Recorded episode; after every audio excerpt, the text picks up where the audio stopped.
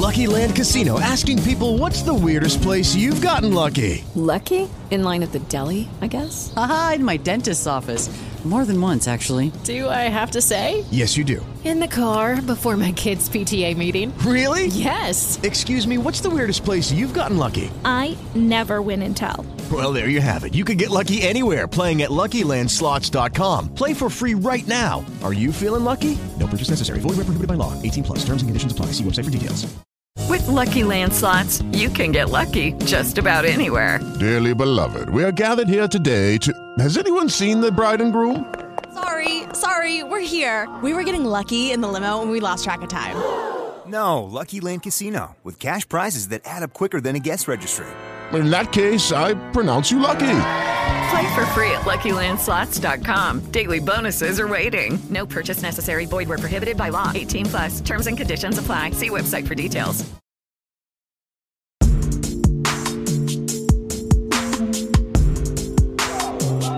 Palavra de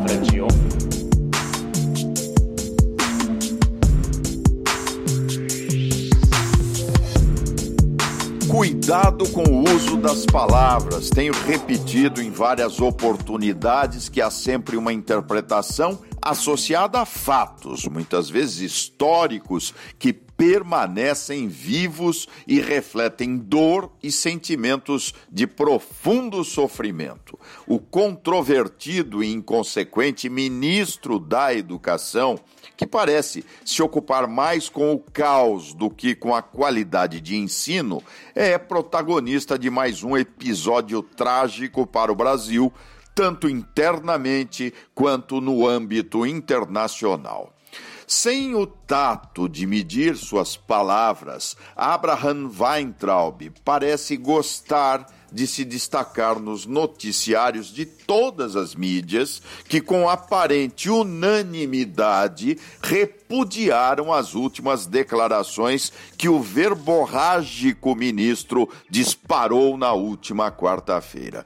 Disse o ministro da Educação: Hoje foi o dia da infâmia, vergonha nacional, e será lembrado como a Noite dos Cristais brasileira profanaram nossos lares e estão nos sufocando. Sabe o que a grande imprensa oligárquica socialista dirá? Sieg Heil! E aí, continua, essa indignação surgiu em virtude das ações da Polícia Federal ações que tinham por finalidade cumprir mandados de busca e apreensão no inquérito que apura ameaças a ministros do Supremo Tribunal Federal e a disseminação de fake news. A Polícia Federal, no cumprimento da ordem judicial, agiu conforme a lei e o que criou a indignação do ministro foi o fato das medidas serem tomadas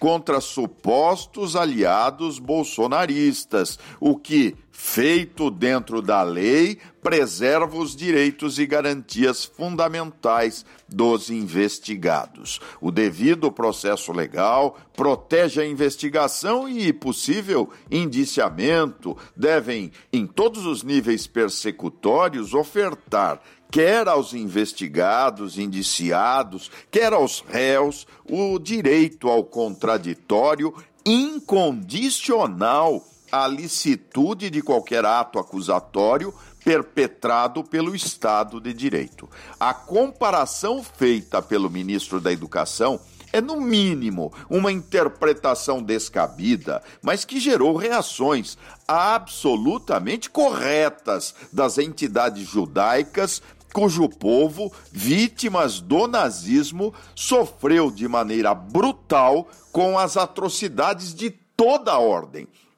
e cuja Kristallnacht é, noite emblemática na história do povo judaico, Noite dos Cristais, nome que se deve a milhões de pedaços de vidro partidos que encheram as ruas depois das janelas das lojas, edifícios e sinagogas judaicas terem sido partidas, destruídas pela agressividade gerada na perseguição que se consumou com centenas de mortos e, para muitos historiadores, como um estupim que acendeu a fúria descontrolada contra o povo judeu em 1938. Diferentemente das ações promovidas pela Polícia Federal, consequência de mandado judicial dentro do Estado de Direito, repito, na noite dos cristais nazista